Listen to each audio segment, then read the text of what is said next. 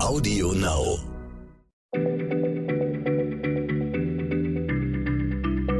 Schneller Schlau, der kurze Wissenspodcast von PM.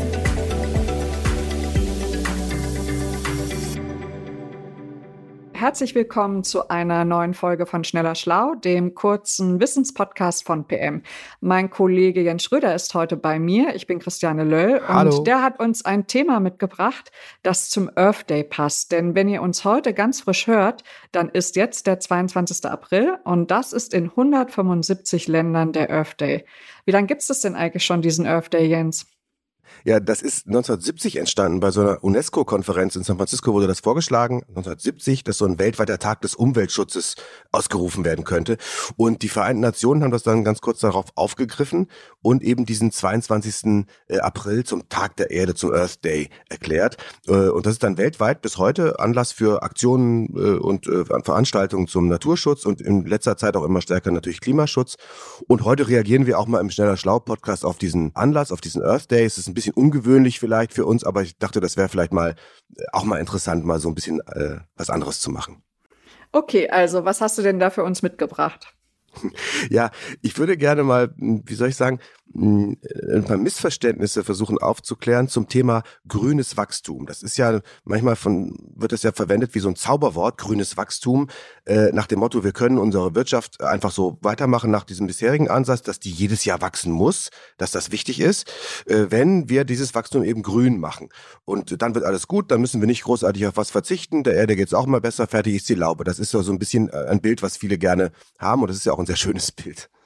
Ja, grünes Wachstum, damit meinst du dann äh, eine starke Zunahme zum Beispiel bei grünen Technologien ne, und umweltfreundlicheren Produkten und dass Menschen dann dadurch hoffen, dass vieles besser werden kann und wir dem Klima nicht mehr so schaden wie zuvor, oder?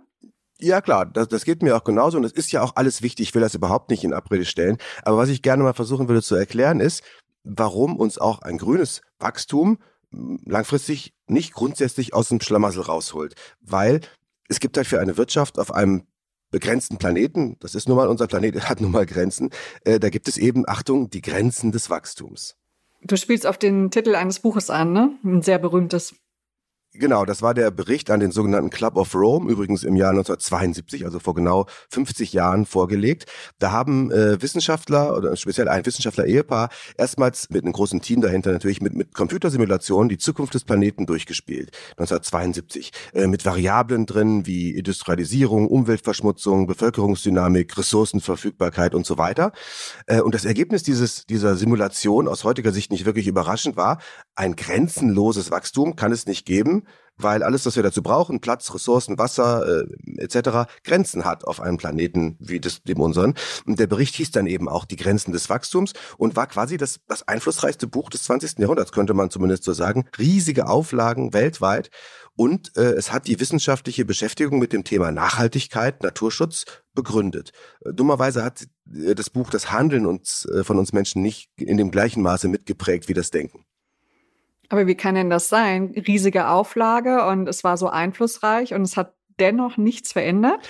Ja, nein, es hat nicht nichts verändert, es hat schon viel verändert, aber wir Menschen, da schließe ich mich total mit ein, sind eben sehr gut darin, äh, bequeme Wege und auch, wenn man so will, Ausreden zu suchen für das, was wir tun und zu sagen, das ist doch eigentlich gar nicht so schlecht. Das ist einfach so. Und dieses Narrativ davon, dass es eben Wachstum auch in Grün gibt und dass das dann eben dann auch einfach alles so weitergehen kann, wenn wir es nur ein bisschen äh, grüner machen, das ist ein sehr, eine sehr schöne Erzählung, weil die uns sehr zu Pass kommt. Die ist leider so ein bisschen zu schön, um wahr zu sein, wenn man sie mal wissenschaftlich genau betrachtet. Also das möchte ich aber nochmal hinterfragen, was du da sagst. Also wie meinst du das? Es, wir haben viele Trends zum Guten. Ne? NPM, da berichten wir regelmäßig davon, neue Energien und Visionen für nachhaltige Technik. Viele Prozesse werden effizienter. Ein Verbrennungsautomotor, der verbraucht heute viel weniger Benzin als früher. Und nur so als Beispiel, solche Prozesse sind doch alle durch ein gestiegenes Umweltbewusstsein angestoßen worden. Hm. Natürlich, und das ist auch alles gut. Wir brauchen auch diese Effizienz. Äh, es ist super, dass LED-Lampen nur ein Achtel des Stroms brauchen, wie zum Beispiel die alten, äh, guten alten Glühbirnen. Das ist alles höchst erfreulich, diese Effizienzgewinne. Aber diese Erzählung ist so attraktiv und einfach, dass es auch schnell nach hinten losgehen kann. Diese Geschichte sagt uns, wir brauchen gar nicht auf irgendwas zu verzichten, wenn wir es nur ganz schlau anstellen mit dem Wachstum. Dann kann unser Wirtschaftssystem genauso weitermachen, bis in alle Ewigkeit. Und äh, dann kann man sich so ein bisschen sagen, ja, eine Zukunft, die so selbstgestrickt ist und nach Kräutertee riecht sozusagen. Das ist nur was für Leute, die nicht auf die smarten Lösungen kommen. Effiziente Technik und äh, die wird uns alle rausreißen. Und das kann eben trügerisch sein. Aber Effizienz kann man doch messen. Was ist denn daran trügerisch? Weniger Verbrauch ist weniger Verbrauch. Hm. Ja, und, und da kommt eben dann die Wissenschaft ins Spiel. Das ist eben komplizierter, als man denkt, wie das leider oft so ist, weil ähm, Effizienzgewinne in der Technologie oft mit einer Kehrseite daherkommen. Effizienzgewinne haben in der Geschichte, da gibt es richtig große Analysen zu, fast nie zu einem substanziellen Rückgang im Verbrauch von Ressourcen geführt. Hm, immer wurde das Eingesparte an anderer Stelle äh, dann eben in neuen Konsum wieder reingesteckt. Also zum Beispiel effizientere Motoren, das ist ja unbestritten, die sind ja viel effizienter als früher. Da hat man ja ganz viel dran geforscht und das ist super. Aber die Autos sind einfach dann immer größer geworden, sodass der Verbrauch gar nicht gesunken ist. Äh, das ist ein so ein Beispiel. Oder auch äh, Klimaanlagen werden günstiger und effizienter. Klar. Und das hat dazu geführt, und das ist ja, hatte auch was Gutes, dass sich viel mehr Leute auch in warmen Ländern eine leisten können oder eine zweite oder einen Kühlschrank oder so weiter. Und dieses, dieser Name für dieses effizienzauffressende Phänomen, der ist Rebound-Effekt, also sozusagen Rückprall-Effekt. Äh, und der ist wissenschaftlich schon ganz oft nachgewiesen worden. Also Heizungen werden immer effizienter, aber wir heizen ja auch immer mehr Quadratmeter, weil wir uns immer größere Wohnungen leisten können, weil so vieles effizienter und günstiger wird. Und dieser Rebound-Effekt, der ist sowas wie der Jojo-Effekt äh, bei Diäten. Dieses, dieser Effekt, warum Diäten leider oft äh, nicht so richtig funktionieren. Das gewünschte Ziel einer Einsparung wird nicht erreicht, weil sich unterwegs das Verhalten der Leute, die das einsparen, automatisch verändert, weil neue Freiräume entstehen und die werden halt sofort genutzt. Und das ist eine interessante Erkenntnis, die muss man einfach so ein bisschen auf dem Schirm haben. Mensch, Jens, du kommst heute aber mit einer etwas tristen Perspektive. Das hört sich an, als bräuchten wir uns ja gar keine Mühe mehr zu geben, also sparsam zu sein, also wenn es sowieso nichts nutzt. Willst du das sagen? Nein, es nutzt ja was, nicht falsch verstehen. Aber Effizienz allein führt halt möglicherweise immer noch zu einem Wachstum, das die Grenzen dieses Planeten, auf dem wir wohnen, irgendwann sprengt. Ähm, auch wenn es eben grünes Wachstum ist, ist trotzdem Wachstum. Wir müssen einfach, glaube ich, diese auf den ersten Blick vielleicht etwas weniger äh, attraktive Schwester der Effizienz auch in den Blick nehmen. Die nennt sich nämlich nicht Effizienz, sondern Suffizienz. Äh, grob übersetzt verzichten, meinst du? Ja, naja, verzichten ist immer so ein Wort, wo äh, alle gleich aufschreien. Suffizienz heißt, dass man vielleicht auch mal erkennen kann, wann irgendwas auch mal genug ist. Genug ist ja was Gutes. Genug von etwas zu haben, ist ja erstmal nicht so schlecht. Ähm, das sollten wir, glaube ich, ein bisschen besser verinnerlichen. Unser Wirtschaftssystem könnte man, da, da gibt es tatsächlich Vordenker, die das auch schon äh, alles modelliert haben, auch so denken, dass nicht ein permanentes Wachstum sozusagen die Grundvoraussetzung ist. Das nennt sich Steady State Economy, ist auch schon seit den 70er Jahren in der Wirtschaftswissenschaft etwas, was immer wieder diskutiert wird.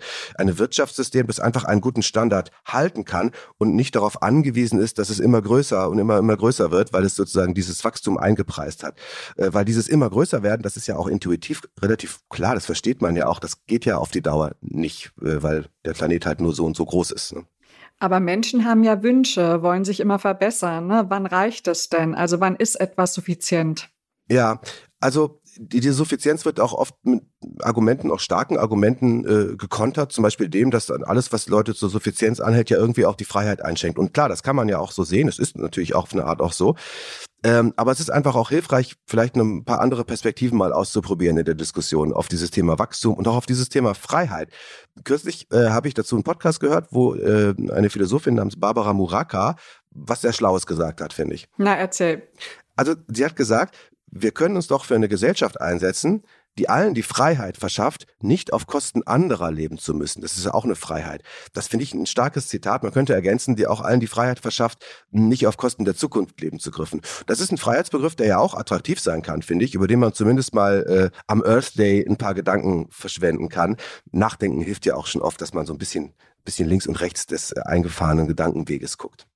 Okay, Jens, das war jetzt mal eine ungewöhnliche Folge bei Schneller Schlau. Das hast du auch angekündigt, ne? Denn all diese Themen, jetzt Grenzen des Wachstums und Verzicht, Freiheit, Umweltschutz, das sind ja sehr große Themen und die werden in anderen Teilen der Welt, wenn es jetzt schon um Earth Day geht, ganz anders bewertet als bei uns. Da könnten wir auch nochmal drüber reden. Aber danke, dass du dein Nachdenken, deine Gedanken mit uns teilst zum Earth Day den 175 Länder heute weltweit begehen am 22. April und mit vielen Aktionen zum Schutz von Natur und Umwelt, äh, vielleicht ja auch in eurer Stadt. Äh, und dieses Jahr geht es in Deutschland um nachhaltige Kleidung. Also mehr Infos unter www.earthday.de. Und einen schönen Tag noch und bis bald. Danke fürs Zuhören. Tschüss, vielen Dank. Schneller Schlau, der kurze Wissenspodcast von PM.